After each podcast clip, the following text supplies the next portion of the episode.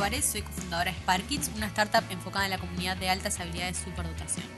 En esta oportunidad, en conjunto con Appleboy Productions y Susana Pérez Barrera, PhD en educación especializada en la temática, estamos realizando un ciclo de podcast. Abordaremos temas como qué son las altas habilidades de superdotación, cómo se define, cómo identificar, qué es precocidad y qué no, qué herramientas hay luego identificado, qué se hace, a dónde voy, qué hacemos, qué podemos exigir, qué hay a nivel de legislación nacional e internacional, hablar también de la diferenciación de términos, diferenciarlo con el THD, dislexia, Asperger, etc. En este tercer episodio abordaremos los mitos más comunes acerca del tema.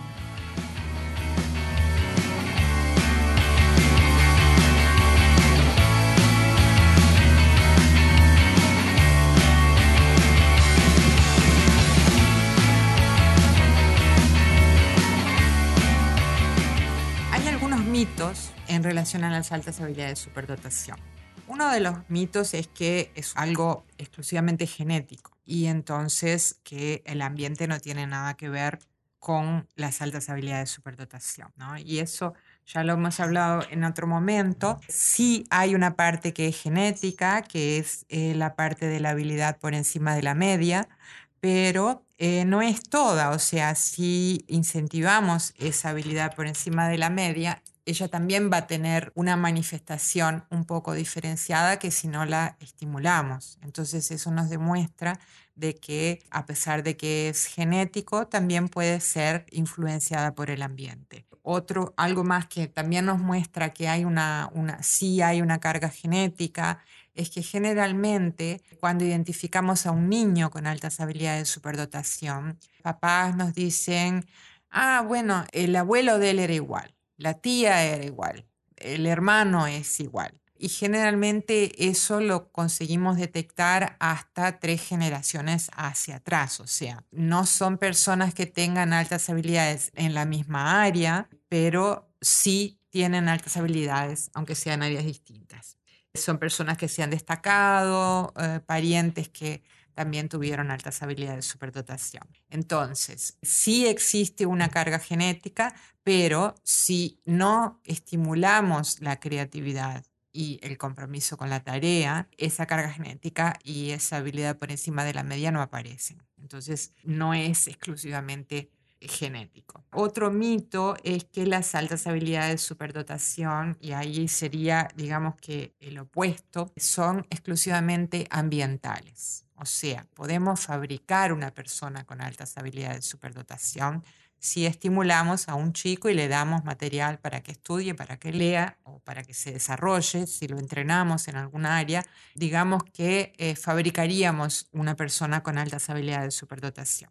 Bueno, eso evidentemente no ocurre. La prueba está que si tenemos dos niños, uno que tiene altas habilidades y otro que no tiene altas habilidades, y le damos el mismo estímulo a los dos, esa diferencia entre el chico que tiene altas habilidades y el chico que no tiene altas habilidades se mantiene. Entonces, no se crea por estímulo, ¿no?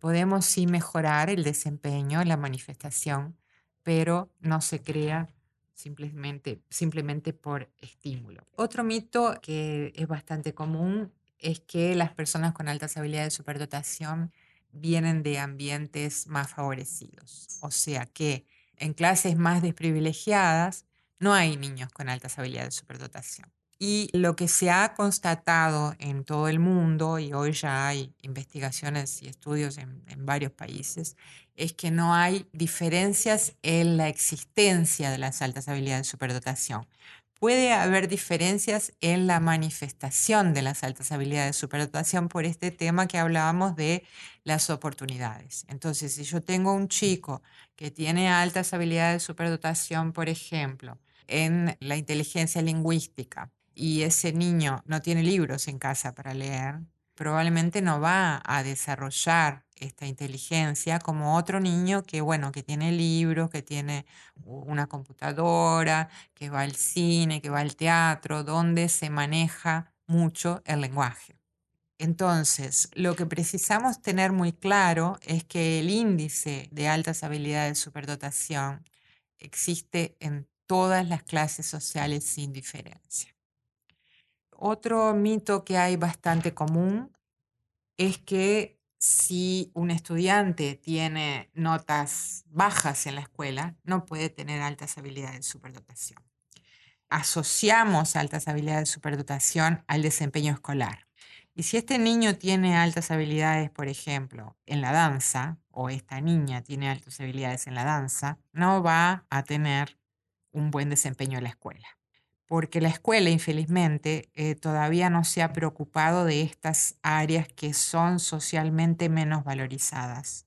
Entonces, hay una conferencia TED muy interesante de una persona que habla sobre una danzarina, una bailarina, que fue la, yo no recuerdo el nombre de ella ahora, pero fue la que hizo Cats y El fantasma de la ópera, Gillian creo que es el, nombre de ella, y, cuenta que cuando ella era chica se movía mucho en la escuela y eh, la mamá la llevó a un especialista, un neurólogo creo que era o algo así, para ver si ella tenía algún problema de déficit atencional. El médico habló con la mamá, escuchó lo que la mamá le contaba y después le dijo, bueno, señora, yo voy a hablar un poquito con su hija, déjeme hablar con ella un ratito.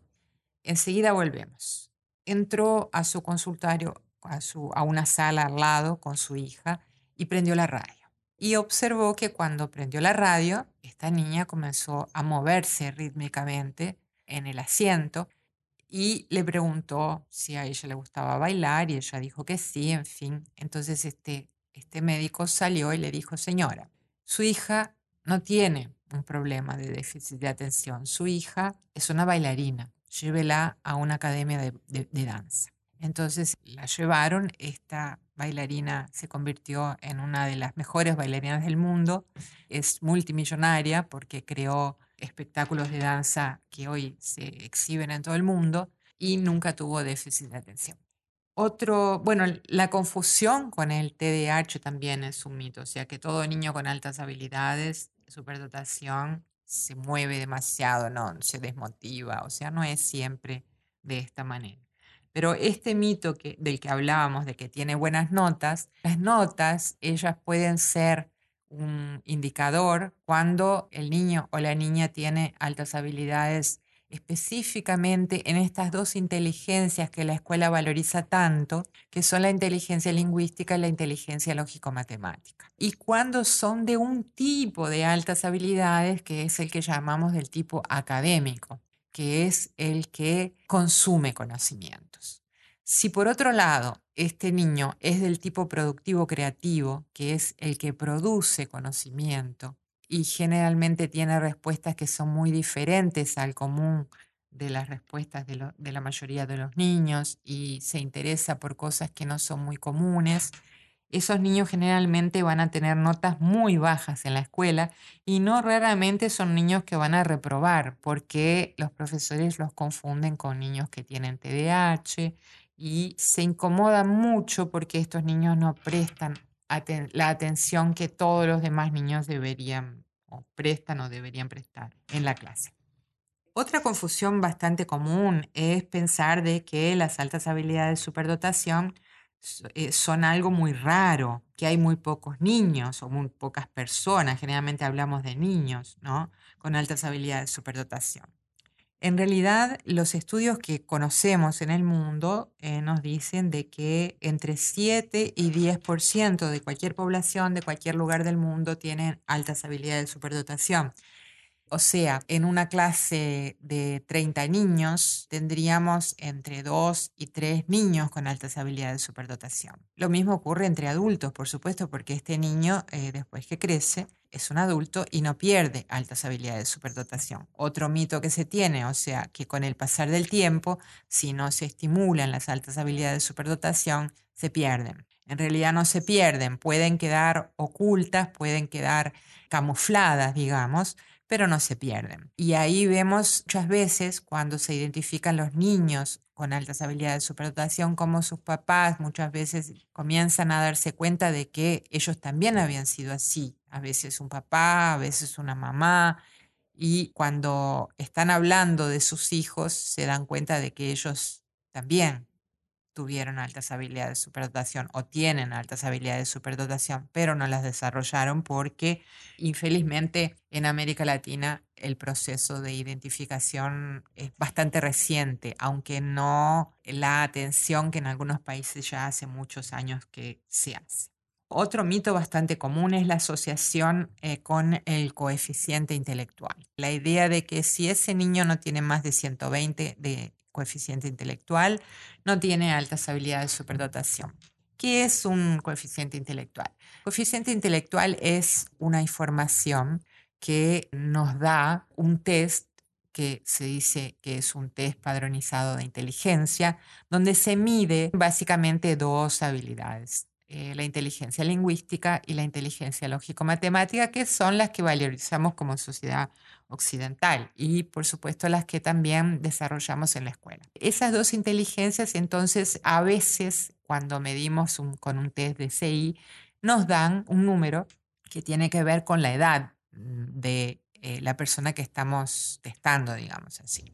Entonces, por ejemplo, si le estamos haciendo una prueba a un niño que tiene 6 años y su edad mental, entre comillas, digamos así, la edad mental es de un niño de 10, quiere decir que este niño tiene 140 de coeficiente intelectual, porque tiene cuatro años más. Eh, o sea, si hacemos el cálculo, no sé si, si está correcta esta fórmula, pero la fórmula es más o menos esa. Es la edad mental sobre la edad intelectual del niño multiplicada por 100. Entonces esto nos da un coeficiente intelectual que generalmente se dice que es superdotado aquel que tiene un coeficiente intelectual superior a 120 o 130 o 140. Eso depende mucho de la concepción de inteligencia que se tenga. Lo que ocurre es que a veces cuando se hace un test padronizado, si, por ejemplo, se lo aplicamos a un niño que es del tipo productivo creativo, ese niño va a tener respuestas que, son, que no son padronizadas. Ese niño muchas veces eh, va a responder con una forma de pensar muy divergente y nos va a dar respuestas que, a pesar de no ser la respuesta que se espera en el test padronizado, está cierta también, está correcta la respuesta, pero no es la respuesta que se espera en el test padronizado y entonces se considera como equivocada. Y entonces el puntaje que este niño pueda eh, tener en estos test puede ser un puntaje que no indique altas habilidades de superdotación.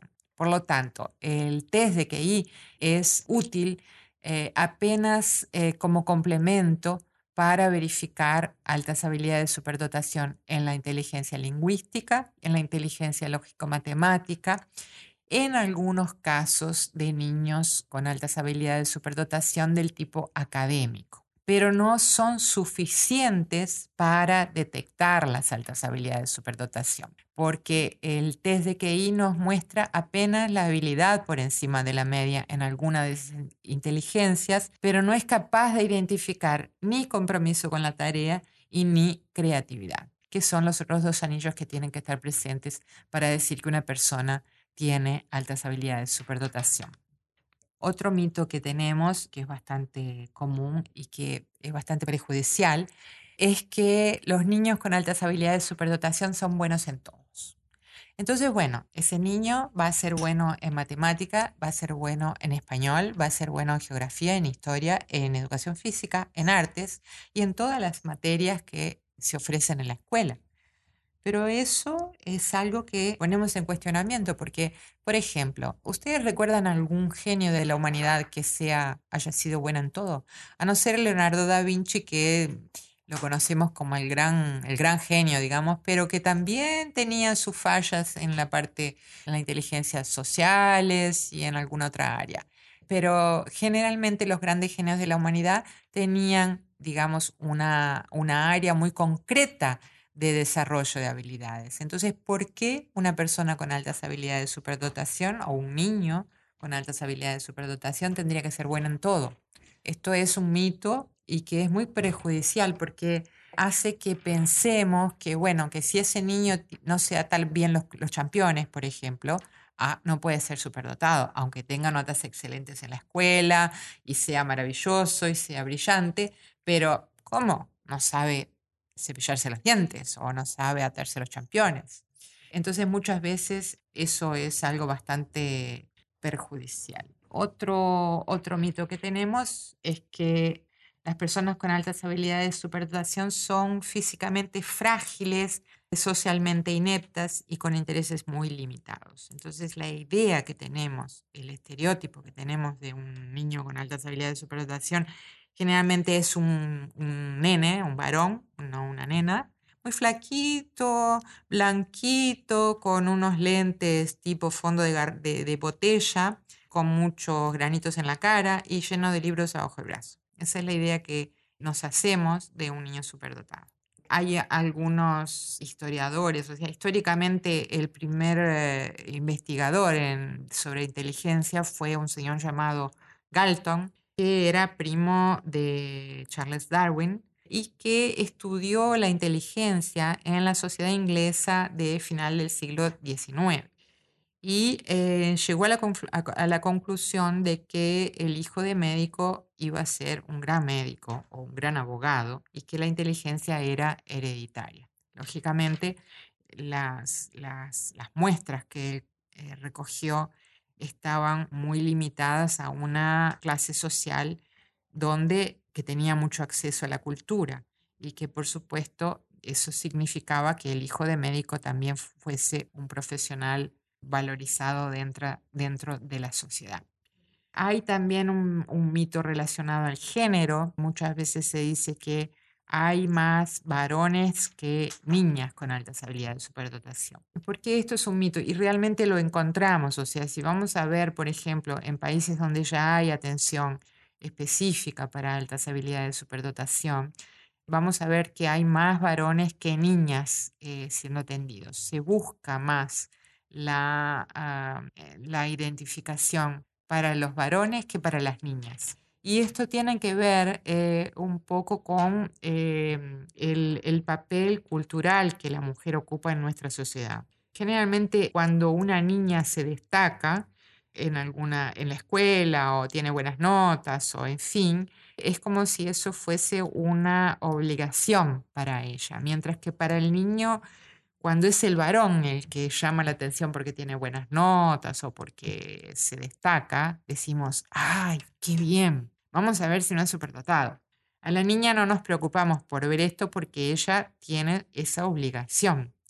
Y eso se traduce en que haya una búsqueda de atención específica más para varones que para niñas, pero no hay ninguna razón biológica para que haya eh, esta diferenciación. Lo que sí hay es un desarrollo de algunas características. Eh, por ejemplo, una característica de altas habilidades de superdotación es que son chicos muy independientes. Si miramos entre varones y niñas, los varones son mucho más independientes que las niñas, porque eh, a los varones le damos para jugar pelotas, autos, avioncitos, o sea, juguetes que andan lejos y hacen que el niño explore el espacio, que vea eh, lo que hay a su alrededor, mientras que a las niñas le damos ollitas, cocinitas, le damos un teléfono celular para que se quede al lado nuestro y no salga muy lejos, y eso hace que también tengan alguna deficiencia en la parte espacial, que si no la desarrollamos también puede afectar la incidencia de niñas en, eh, por ejemplo, profesiones que exigen el desarrollo lógico-matemático, como por ejemplo ingeniería o informática, ese tipo de profesiones que exigen un desarrollo de la inteligencia espacial y que no es desarrollada en niñas. Otra, otro gran mito que tenemos es que si atendemos a los niños con altas habilidades de forma separada, estamos creando una élite, ¿no? Nosotros no concordamos en que los niños tengan que ser separados de sus pares, pero sí que deban tener una atención específica, que no necesariamente pasa por separarlos en clases especiales, sino que porque tengan el maestro pueda tener estrategias específicas para estos niños y que puedan tener en el horario contrario a la escuela una atención diferenciada, porque lo precisan y porque sin esa atención diferenciada no se desarrollan. Así como, por ejemplo, un niño ciego, si no aprende braille, si no tiene una, una bueno, si no tiene un sorobam, si no tiene para caminar una, una guía, no podrá desarrollarse como los demás niños, porque tiene deficiencias en áreas que precisan ser trabajadas de forma específica. De la misma manera, los niños con altas habilidades tampoco pueden desarrollarse dentro de un sistema tradicional que exija lo mismo para todos. Otro mito que es bastante prejudicial y yo creo que es importante esto, se cree de que eh, no se debe identificar a los niños con altas habilidades o que no se les debe decir a ellos que tienen altas habilidades porque eso fomenta actitudes negativas o porque puede hacer que el niño se crea mejor que los otros. Y eso es una cosa muy complicada. O sea, cuando identificamos, por ejemplo, un niño que tiene, que es sordo o que es ciego, uno no le esconde a ese niño que es sordo o que es ciego, porque no se puede esconder. Así como tampoco se pueden esconder las altas habilidades de superdotación. Eh, lo que creo que es importante ahí es cómo se, la familia y la propia escuela encara las altas habilidades de superdotación. O sea, no se puede encarar como que son personas mejores que las otras, sino que son personas distintas que tienen derecho a ser distintas. Y yo creo que la, la, importancia de la identificación es que esos niños puedan entenderse, porque ellos ya saben que son distintos. Pero si uno no les dice nada, yo siempre digo que son niños que son lo que no debían ser o niños que no deben ser lo que son, porque es como que no los dejamos ser lo que son. Y después lo que ocurre es que esos niños crecen y cuando adultos eh, vemos muchos adultos que pasaron la vida entera escondiéndose porque nadie les dijo nada o porque no, no fomentaron el desarrollo de sus habilidades y que después pasan toda su vida escondiéndose para no ser distintos a los demás, porque ser distinto es algo eh, negativo, ¿no? O sea, vivimos en una sociedad en que decimos que es democrática porque todo el mundo tiene que ser igual, pero en que sabemos que todos somos distintos, o sea, esta pretensa igualdad en realidad no existe y la democracia pasa por respetar las diferencias, ¿no? Entonces, yo creo que es importantísimo que eh, cuanto antes posible identifiquemos a estos niños, que les digamos sí quiénes son y les mostremos qué es tener altas habilidades y que los atendamos adecuadamente. O sea, que no los identifiquemos para etiquetarlos y decirles, bueno, vos sos superdotado y bueno, arreglate como puedas, sino que los identifiquemos para que se puedan atender en la escuela de forma adecuada, para que los papás y las mamás entiendan lo que son las altas habilidades y puedan ayudarlos eh, siendo un puerto seguro para estos niños.